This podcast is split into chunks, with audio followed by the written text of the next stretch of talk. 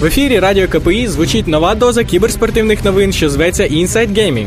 І з вами її ведучий Макс. Сьогодні ви дізнаєтеся про таке: неочікуваний кардинально новий патч Dota 2, ESL та Battlefield 4. BlizzCon 2013 вже зовсім скоро. AMD пророкує GTA 5 на ПК. Асасин від Ubisoft на великих екранах. Національний фінал WCG 2013 з World of Tanks. Heroes of the Storm нова гра від Blizzard. Golden Joystick пішов до Wargaming. Матеріальні втрати при грі в ММО. Зовсім раптово, без якихось там попереджень, в тестовому клієнті Dota 2 з'явився патч, котрий перевертає гру з ніг на голову. Зміна на час спавну Рошана. Досвід закріпів на лініях і джунглях видається за новими правилами. Сапорти тепер не зможуть запулювати кері, а викуп став зовсім невигідним. Також було змінено деякі ігрові предмети та можливості героїв. Повний лог змін шукайте на теренах інтернету. Electronic Sports League анонсує нову дисципліну Battlefield 4 для своїх європейських чемпіонатів з сумарним призовим фондом у 132 тисячі доларів. Гравці будуть змагатися в аматорських і професійних турнірах в режимі домінатор. Дана екшн гра буде представлена на ESL в чотирьох турнірах: EMC 1, Go for Battlefield 4, A-Series Versus. Вже незабаром, а саме 8 та 9 листопада, відбудеться легендарний фестиваль BlizzCon 2013, який організований компанією Blizzard. На сайті компанії вже можна знайти розклад заходів івенту.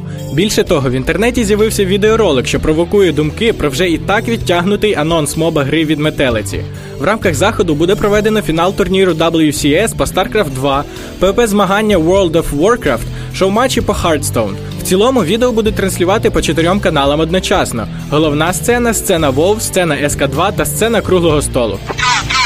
Ще перед релізом GTA 5 директор компанії Nvidia обмовився про вихід популярної гри на ПК. Пізніше з'ясувалося, що його слова просто неправильно сприйняли.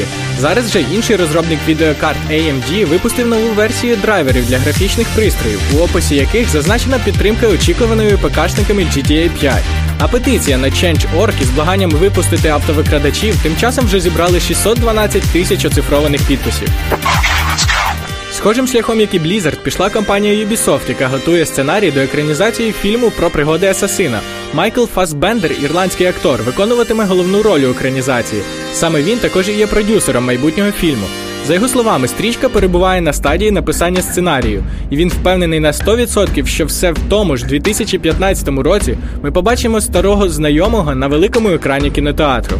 Також актор запевнив, що він активно спілкується з розробниками гри, щоб бути в курсі справ.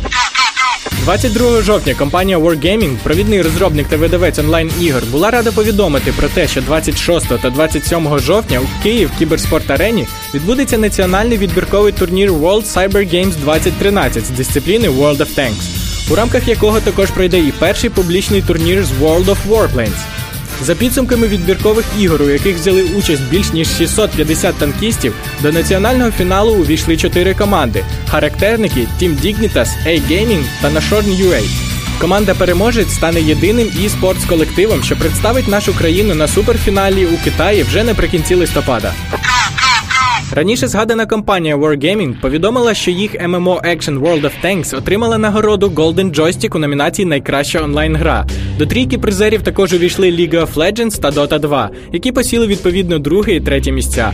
Це вже не перша така нагорода буде у компанії. Вони виграли її вже двічі поспіль. На тогорічній церемонії World of Tanks перемогла у категорії Найкращий MMO проект року. Призери Golden Joystick визначаються шляхом онлайн-голосування, у якому беруть участь геймери з усього світу.